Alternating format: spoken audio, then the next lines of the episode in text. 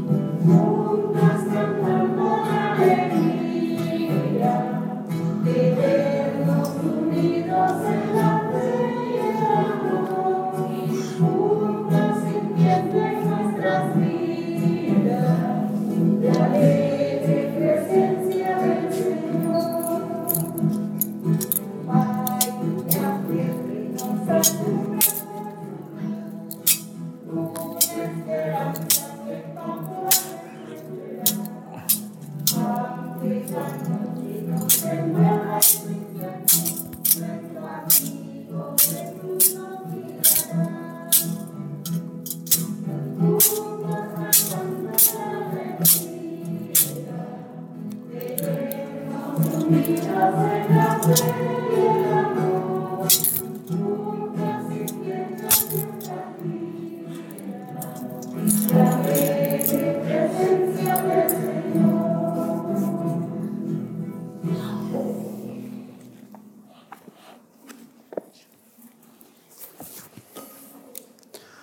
Buenas, buenos, bienvenidos todos ustedes a esta celebración.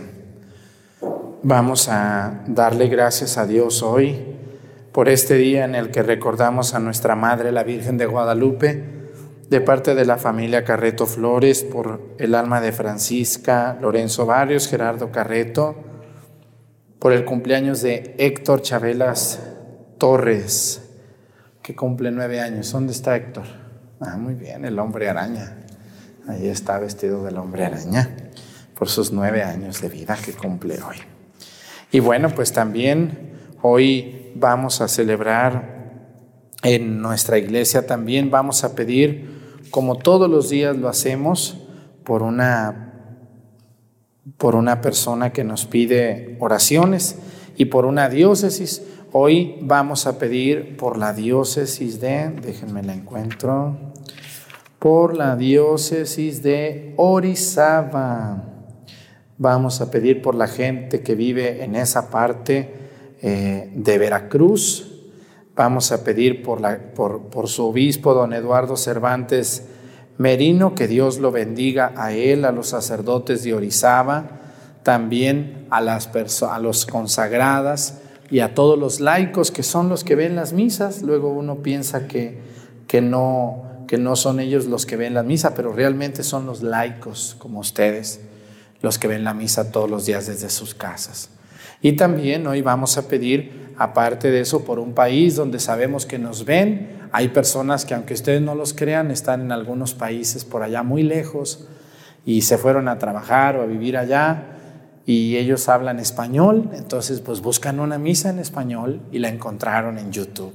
Pues vamos a pedir hoy por Polonia, las personas que en Polonia puedan estar como latinos viendo la Santa Misa. Y también vamos a pedir por un oficio. Todos los días pedimos por, por un oficio, por personas que se dedican a algo. Hoy vamos a pedir por todos los ingenieros. ¿Conocen algún ingeniero ustedes? Uh, yo conozco muchos también, ¿verdad? Unos muy buenos, otros no tan buenos y de todo, como hay en todos los oficios. Vamos a pedir por los ingenieros, las ingenieras, por todas las personas que nos han hecho el favor de construirnos nuestra casa, nos han hecho algún plano. Yo quiero pedir por algunos de ellos, me sé muchos nombres, pero no voy a decirlos porque me va a faltar alguno y se van a enojar. Así que vamos a pedir por todos ellos, por los ingenieros, por Orizaba y por el país Polonia y por toda la gente que se une a nuestra Santa Misa. En el nombre del Padre y del Hijo y del Espíritu Santo. La gracia de nuestro Señor Jesucristo, el amor del Padre y la comunión del Espíritu Santo esté con todos ustedes. Pidámosle perdón a Dios por todas nuestras faltas.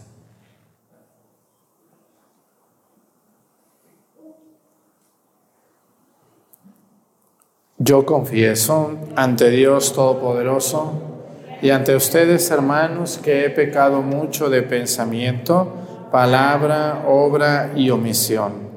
Por mi culpa, por mi culpa, por mi grande culpa.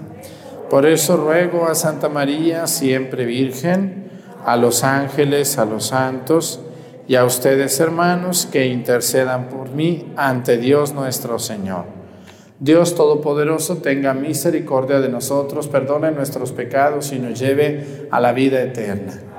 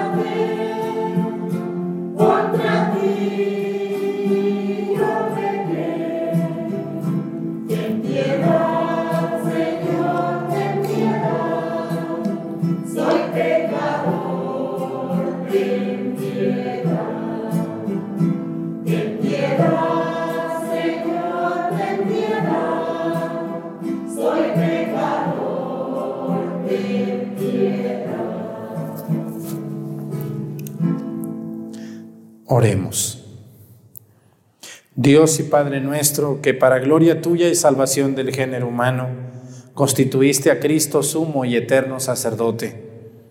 Concede al pueblo redimido con su sangre por la participación de este memorial experimentar el poder de la cruz y de la resurrección de tu Hijo, el que vive y reina contigo en la unidad del Espíritu Santo y es Dios por los siglos de los siglos.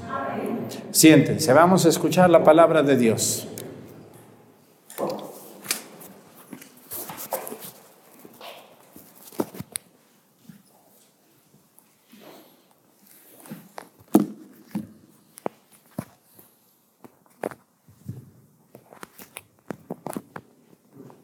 Lectura de la carta del apóstol San Pablo a los romanos. Hermanos, por la dificultad natural que tienen ustedes, para entender estas cosas, voy a seguir utilizando una comparación de la vida ordinaria, así como en otros tiempos pusieron sus miembros al servicio de la impureza y de la maldad, hasta llegar a la degradación, así ahora pónganlos al servicio del bien, al fin de que alcancen su satisfacción. Cuando ustedes eran esclavos del pecado, no estaban al servicio del bien. ¿Y qué frutos recogieron entonces de aquello que ahora los llena de vergüenza? Ninguno, pues son cosas que conducen a la muerte.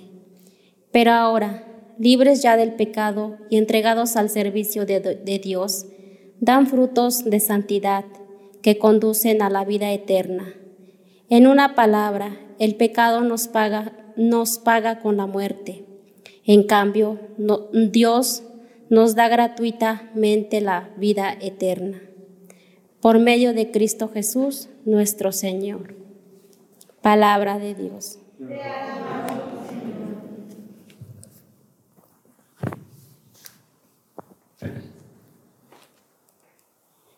Dichoso el hombre que confía en el Señor. Dichoso el hombre que confía en el Señor. Dichoso aquel que no se guía por mundanos criterios que no anda en malos pasos ni se burla del bueno que ama la ley de Dios y se goza en cumplir sus mandamientos.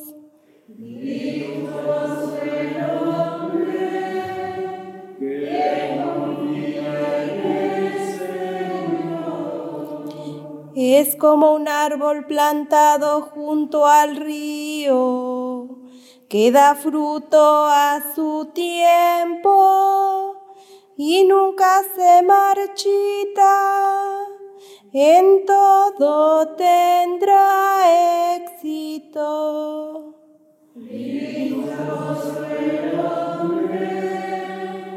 que confía En cambio los malvados serán como la paja barrida por el viento, porque el Señor protege el camino del justo y al malo sus caminos acaban por perderlo.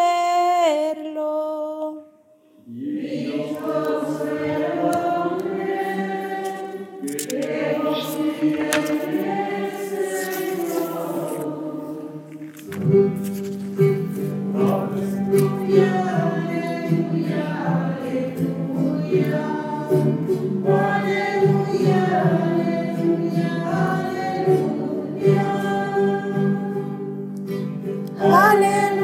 hallelujah, hallelujah.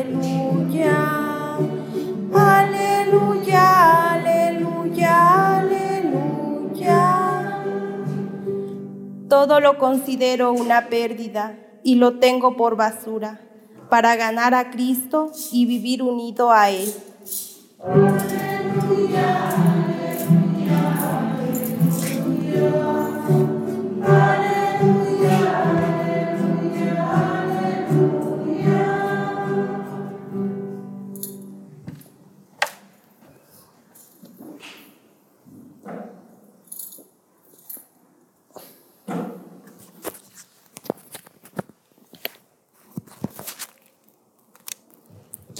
Señor esté con ustedes. Lectura del Santo Evangelio según San Lucas.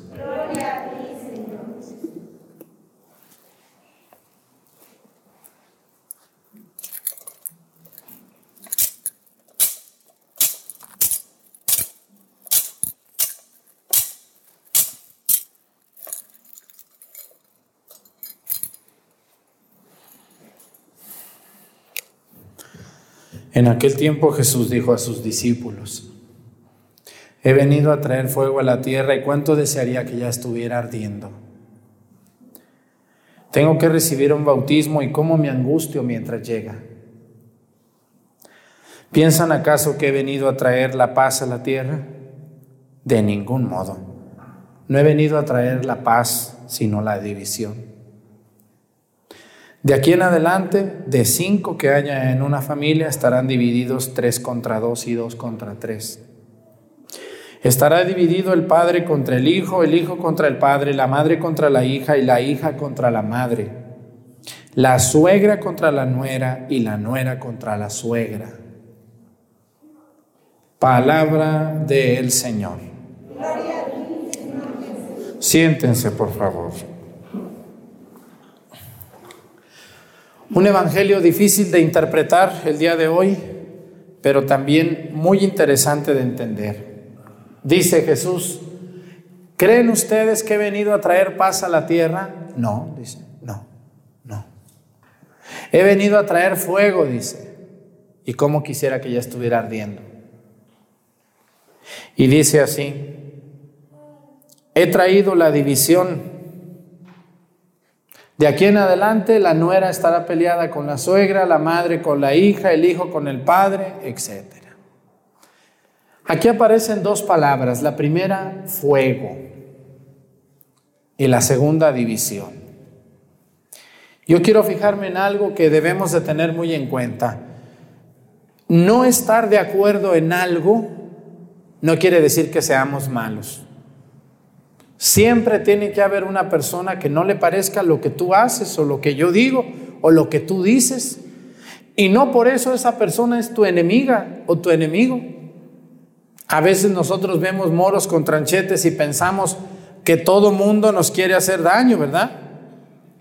Pero no es así. El hecho de que alguna persona no esté de acuerdo con nosotros no quiere decir que esté contra nosotros. Yo puedo decir, ¿sabes qué? No comparto tu manera de pensar, pero no por eso me voy a pelear contigo o voy a ponerte trabas para que tú no hagas aquello. No. Simplemente tomo distancia de esa manera de ser tuya o de hablar, pero yo no estoy de acuerdo en eso. Eso es lo que quiere decir hoy el Evangelio, que tenemos que tener hasta cierto punto distancia y cuidado con las personas que van en contra de las cosas de Dios. Pero la gente que anda mal siempre busca crear que más anden mal. Fíjense, ¿Por qué creen que el borracho no le gusta tomar solo? ¿Por qué le gusta tomar acompañado? ¿Quién me dice su experiencia? ¿Por qué al borracho no le gusta tomar solo? ¿Por qué será? ¿Qué necesitas? ¿Por qué tienes que tomar con alguien? ¿Por qué? Pues para no sentirse tan mal de que lo que está haciendo, que está mal, se divida en dos la carga, ¿no? Si tú me acompañas a tomar, pues ya pecamos dos. Y si somos tres, más. Y si somos diez, pues más bien se siente porque quiere decir que yo no estoy tan mal. Siempre el que hace el mal trata de juntar más gente con él para que el mal no se sienta tan duro. Eso pasa no solamente entre los borrachos, la, miren, ahí les va un ejemplo. La gente que no viene a misa quiere que ustedes no vengan, ¿o no es así? volteen a ver a su familia, la que nunca viene, el que nunca viene. Voltea a verlos y les dice, ay, ni deberías de ir, ¿para qué vas? Ese padre nomás regaña, nomás quiere dinero, nomás. No, no, no, ni vayas, comadre, quédate aquí, mira, mejor hacer tu quehacer. Yo tengo unas señoras aquí en Topi que las vecinas les, las tienen bien checadas. Cuando salen dicen, ah, ya te vas, pobre de tu marido, ¿quién le dará de comer? ¿O no, señoras? Y eso que no vivo con ustedes, yo. El mal siempre busca cómplices. Siempre, siempre, siempre. Y entre más cómplices tenga, mejor me siento porque me hacen sentir que estoy haciendo bien las cosas. ¿Por qué el niño o el muchacho que anda haciendo travesuras invita a otros a hacerlas? Por lo mismo. Porque no quiere sentir tanta culpa. Quiere sentirse con otros cómplices. No, fuimos todos. Fuimos fulano, mangano, perengano y sultano y yo. Por eso el Evangelio hoy nos dice, vine a causar la división, así es. Un buen cristiano es aquel que se atreve a levantar la voz en medio de muchos que están de acuerdo en contra de la voluntad de Dios. Yo me he fijado en estos días en el Congreso de, la, del país, en México o en el Senado, por ahí hay una senadora o dos o tres, dos o tres diputados que levantan la mano y dicen, no vamos a aprobar eso porque estamos en contra de la misma naturaleza. No voy a aprobar eso porque esto afecta a la sociedad. Aunque toda la bola apruebe, siempre hay alguien que debe de causar división positivamente, positivamente. De eso se trata. Yo, el padre Arturo, sé que en muchas familias he causado división y me da gusto, pero una división positiva porque a más de alguno le he despertado las ganas de acercarse a Dios, de confesarse, de buscar encontrarse con Dios. Más de alguno, gracias a estas regañadas, se ha vuelto a la iglesia, ha vuelto a su parroquia, ha vuelto a tener hambre de Dios. Y por eso yo tengo tantos enemigos. Pues ¿qué les da ese padrecillo? A ver, vamos a verlo. Hay gente que está totalmente enferma, enojada con la vida y se enoja con quien causa división positivamente. Hay que causar división entre la sociedad, pero positivamente. O sea, usted señora, que es la única que viene a misa de su casa, no deje de venir. Aunque cada día sean menos los que vengan, usted venga, porque usted es causa, yo no le llamo de división, causa de contradicción. Y acuérdense que a este mundo venimos los cristianos a ser causa de contradicción para otros. Hoy hay mucha gente que se admira de ustedes, se admira de mí. Y, se molesta porque un sacerdote que está joven, que es claridoso, ¿no? Se enojan. A mí hay personas que me han dicho, oiga, usted en lugar de ser sacerdote, qué tristeza, debería de haberse casado, debería de tener, haber tenido sus hijos. Bueno, ¿y a usted qué le importa? Mi vida? ¿Usted qué le interesa lo que yo haga con mi vida? ¿Que yo le dije a usted que se casara o se dejara? ¿Por qué la gente quiere eso? Porque cuando uno es causa de contradicción, uno causa extrañeza en las personas y uno causa una, una situación de conflicto en el corazón de alguien o en los intereses y dicen, ¿cómo es posible? Yo de loco me hacía eso. Bueno, pues usted, pero yo sí. Yo sí. Si usted quiere seguir viviendo así, arrastrándose con los pecados del, del, demonio, sígale, arrástrese, arrástrese, arrástrese como una víbora de mal. Así está usted. Porque se arrastra a los placeres de este mundo. Todos los cristianos auténticos o que estamos luchando por serlo, somos y debemos de ser causa de contradicción. Hace unos días, un sacerdote de esos que se asusta de mí, pero aunque se asusta de mí, me escribe, me habla, me dijo, oye Arturo, te vi en la misa tal día, me asusté de que les dijiste esto a las personas, le digo, no, pues no se asuste, peores cosas ha de ver. Dice, pero al mismo tiempo te felicito que tengas el valor de decir lo que yo quisiera y no me atrevo. Porque cuando un cristiano es causa de contradicción para otros, entonces está haciendo verdaderamente la labor de seguir a Cristo. Miren, ¿Cristo fue causa de contradicción para muchos o no? ¿O, todo el mundo lo quería a Jesús? No, muchos no lo querían. ¿Por qué no lo querían? Porque les quitó sus negocios, porque les dijo hipócritas, porque les destapó sus porquerías, porque les dijo raza de víboras, sepulcros blanqueados, hipócritas. No lo querían. Pero Cristo no desistió, no desistió. Él siguió y siguió y siguió hasta la muerte. Ustedes y yo tenemos que ser causa de contradicción para nuestra familia, para nuestros hijos. La mamá que tiene hijos amancebados no debe de cansarse de decirles a sus hijos que eso no está correcto. No se canse, señora. Porque el día que la doblen, entonces ya se hizo cómplice del pecado. Hay hijos que les molesta. Ay, mamá, ya vas a empezar otra vez. Ya me, me dan ganas de venir a visitarte. Pues hijo, primero está amar a Dios. Hasta el último suspiro de mi vida, te lo voy a repetir. Porque te estás perdiendo la gracia de Cristo por un capricho de no casarte como Dios manda. Ustedes, hermanas, hijos que están aquí, cuando vean a su padre alcohólico, a su hermano, a su hijo, no se cansen de decirle que eso no es el camino que lleva a Dios. Aunque se enoje, no importa que se enoje. Nosotros somos y debemos de ser signo de contradicción. Porque el día que un cristiano no cause incomodidad en los demás, dejó de ser cristiano. Esas personas que dicen amar a Cristo y le dicen, ay, no te preocupes, tú síguele así. Si tú te sientes bien así, estás bien. Ay, qué amiga eres mía. No, eso no es cristiano. Esas son alcahuetas y alcahuetes de los demás que están en el pecado. Debemos de ser sinceros. Y, y si te cala lo que digo, qué bueno. Quiere decir que estoy haciendo bien mi trabajo. A veces el mensaje de Cristo cala. Acuérdense lo que dice San Pablo. La palabra de Dios es como una espada de doble filo que penetra hasta lo más profundo de la médula de los huesos y duele. Si la palabra de Dios no duele, entonces usted no es un cristiano verdadero. Yo hoy tengo mucha gente que va a misa el domingo a dormirse. ¿Cómo ven ustedes? ¿Han visto gente dormida en misa? Van y se duermen ahí, llegan. Creo en un solo Dios, Padre Todopoderoso, Creador del cielo y de la tierra.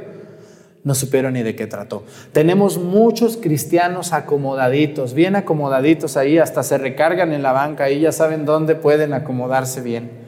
Pero cuando llega el Padre Arturo que no los deja dormir, hasta se enojan conmigo. Dicen esos gritos, ese Padre grita, no me deja dormir. Qué bueno, me da gusto que soy signo de contradicción para usted, dormilona, dormilón porque a misa se viene a escuchar la palabra de Dios y a que me duela, porque también a veces yo, la palabra de Dios me da mis buenas arandeadas. No crean que yo soy perfecto, también a veces me da vergüenza y digo, Santo Dios, yo ando muy mal, ando muy mal, esto no está correcto, debo de cambiar, debo de corregirme. Hermanos, si la palabra de Dios a ustedes a veces no les incomoda, no andamos bien. La palabra de Dios es como una piedrita en el zapato. ¿Qué se siente? aunque sea una cosita así. Así debe de ser la palabra de Dios. Una buena madre, un buen padre, aunque caiga gorda, tiene que hablar. Aunque caigas gordo, tienes que decir. Porque este mundo no venimos a dar gusto, venimos a predicar a Jesús. ¿Cómo sería el Padre Arturo si quisiera darle gusto a todos? ¿Cómo hablaría el Padre Arturo? Hermanitos, no se preocupen, ustedes todos son muy buenos, no tengan pendiente. Síganle así como van, yo los veo muy buenos, tienen cara de ángeles ustedes. Son unas angelitas de Dios. Yo no veo, ustedes no son nada malas, son gente muy buena. Todo cumplen los mandamientos. Los quiero mucho, hermanitos. Vamos a seguir con la misa. Ay, qué buen padre, este sí me cae bien. No, eso no. Por eso Jesús dijo, yo he venido a causar división, esa división positiva que hace que los, que los que están dormidos se incomoden, no les guste, ser como el zancudo de la noche. ¿Qué se siente, don? El zancudito del padre Arturo. Claro, y así seguiré hasta que me muera, hasta que me muera y me tapen la boca con mi muerte. Antes no, así seguiré. Pónganse de pie. Presentemos ante el Señor nuestras intenciones. Vamos a decir todos, Padre, escúchanos.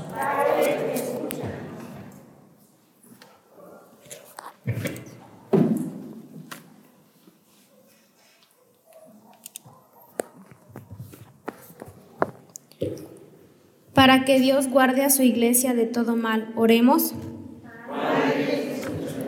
Para que el Señor conceda al mundo su paz para que Dios se compadezca de los que sienten solos, para que el Señor nos otorgue la felicidad y la paz.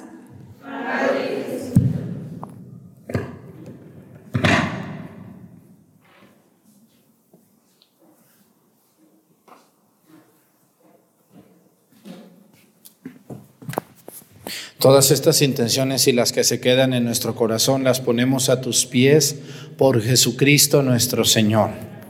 Siéntense, por favor.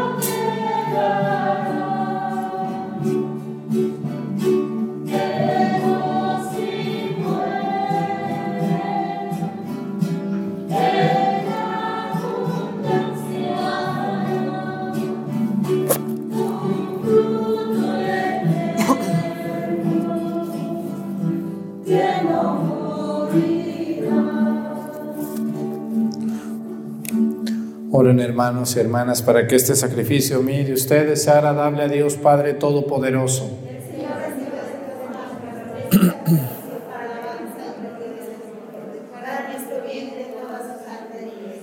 Concede, Señor, participar dignamente en estos misterios, porque cada vez que se celebra el memorial de este sacrificio, se realiza la obra de nuestra redención. Por Jesucristo nuestro Señor, el Señor esté con ustedes. Levantemos el corazón. Demos gracias al Señor nuestro Dios. En verdad es justo y necesario nuestro deber y salvación darte gracias siempre y en todo lugar, Señor Padre Santo, Dios Todopoderoso y Eterno, ya que por la unción del Espíritu Santo constituiste a tu unigénito pontífice de la alianza nueva y eterna, y en tu designio salvífico has querido que en su sacerdocio único se perpetuara en la iglesia. En efecto, Cristo no solo confiere la dignidad del sacerdocio real a todo su pueblo santo, sino que con especial predilección elige a algunos de entre los hermanos y mediante la imposición de las manos los hace partícipes de su ministerio de salvación, a fin de que renueven en su nombre el sacrificio redentor. Preparen para tus hijos el banquete pascual, fomenten la caridad en tu pueblo santo, lo alimenten con la palabra, lo fortifiquen con los sacramentos y consagrando su vida a ti y a la salvación de sus hermanos, se esfuercen por reproducir en sí mismos la imagen de Cristo y te den un constante testimonio de fidelidad y de amor. Por eso, Señor, con todos los ángeles y los santos te alabamos cantando sin cesar, diciendo.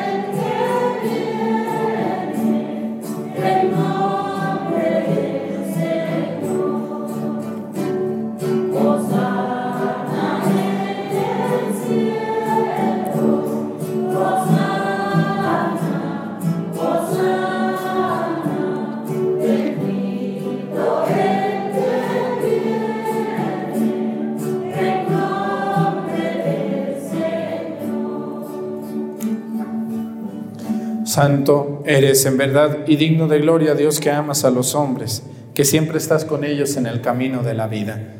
Bendito es en verdad tu Hijo que está presente en medio de nosotros, cuando somos congregados por su amor y como hizo en otro tiempo con sus discípulos, nos explica las escrituras y parte para nosotros el pan. Por eso te rogamos, Padre misericordioso, que envíes tu Espíritu Santo para que santifique estos dones del pan y del vino de manera que se conviertan para nosotros en el cuerpo y la sangre de Jesucristo nuestro Señor, el cual, en la víspera de su pasión en la noche de la última cena, tomó pan, te bendijo, lo partió y lo dio a sus discípulos, diciendo, tomen y coman todos de él, porque esto es mi cuerpo, que será entregado por ustedes.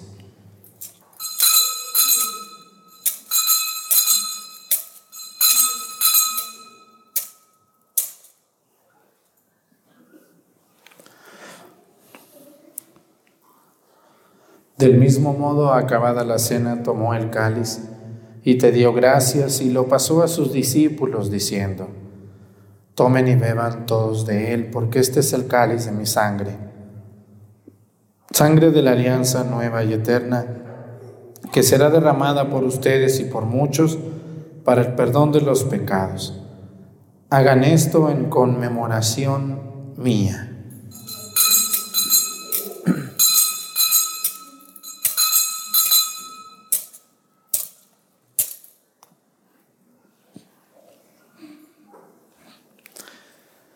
Este es el sacramento de nuestra fe.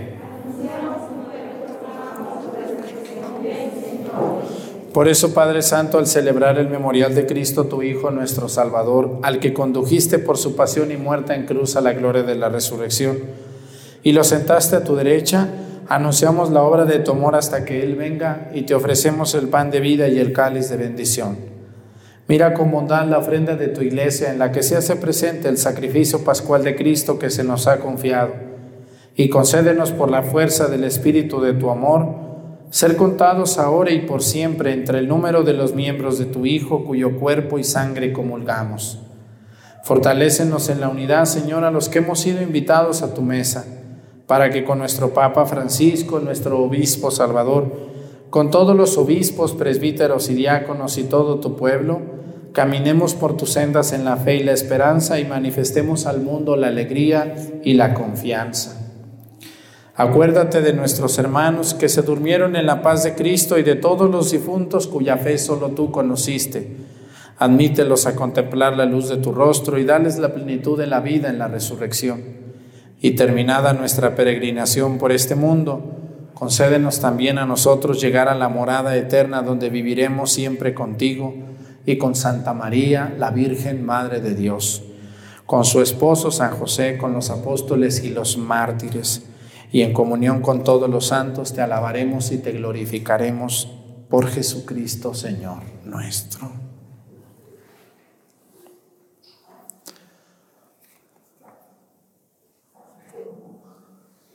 Por Cristo, con Él y en Él, a ti Dios Padre Omnipotente, en la unidad del Espíritu Santo, todo honor y toda gloria por los siglos de los siglos.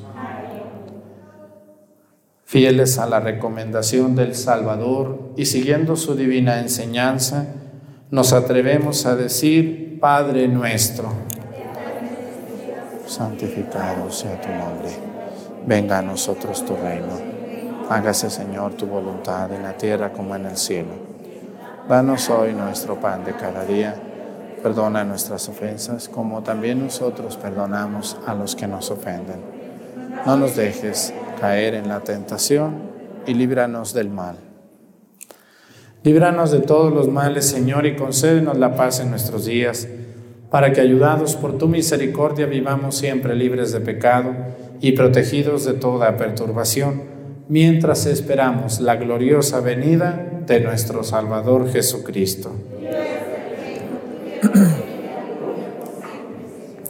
Señor Jesucristo, que dijiste a tus apóstoles, la paz les dejo, mi paz les doy. No tengas en cuenta nuestros pecados, sino la fe de tu iglesia, y conforme a tu palabra, concédele la paz y la unidad, tú que vives y reinas por los siglos de los siglos. Que la paz del Señor esté con ustedes. Vamos a darnos con nuestra cabeza un signo de paz.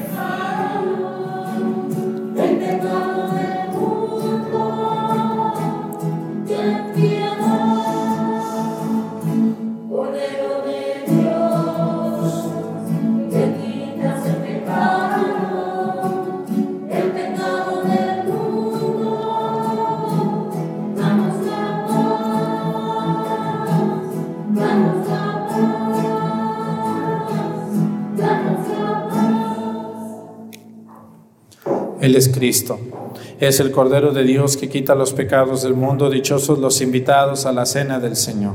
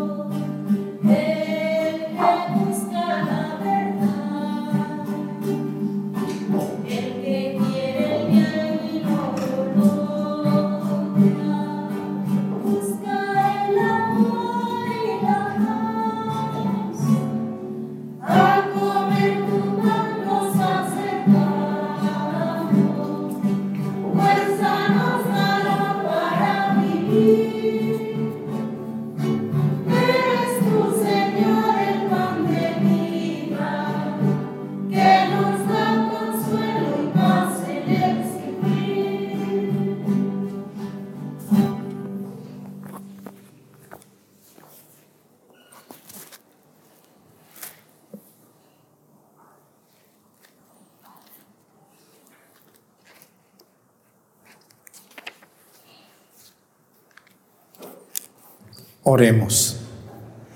Por la participación de este sacrificio que tu Hijo nos mandó ofrecer en conmemoración suya, te rogamos, Señor, que unidos a Él seamos una oblación perenne, Él que vive y reina por los siglos de los siglos. Dale, Señor, el eterno descanso. Que descansen en paz.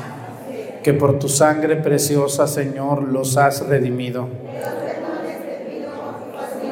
Pues muchas gracias a toda la gente que nos ve desde sus casas, pero principalmente aquí a los que me ayudan de monaguillos en el coro, lectores con flores, con luz, de ministros, de colectores y todos los que vienen a misa. Muchas gracias por todo su esfuerzo todos los días, que es muy pesado. A veces es la gente piensa que esto es muy fácil, pero no. Es muy mucha responsabilidad de todos nosotros. Así que muchas gracias a todos y gracias a los que desde sus casas nos hacen el favor de su atención todos los días. El Señor esté con ustedes. La bendición de Dios Padre, Hijo y Espíritu Santo descienda sobre ustedes y permanezca para siempre. Hermanos, esta celebración ha terminado, nos podemos ir en paz. Que tengan bonito día. Hasta mañana.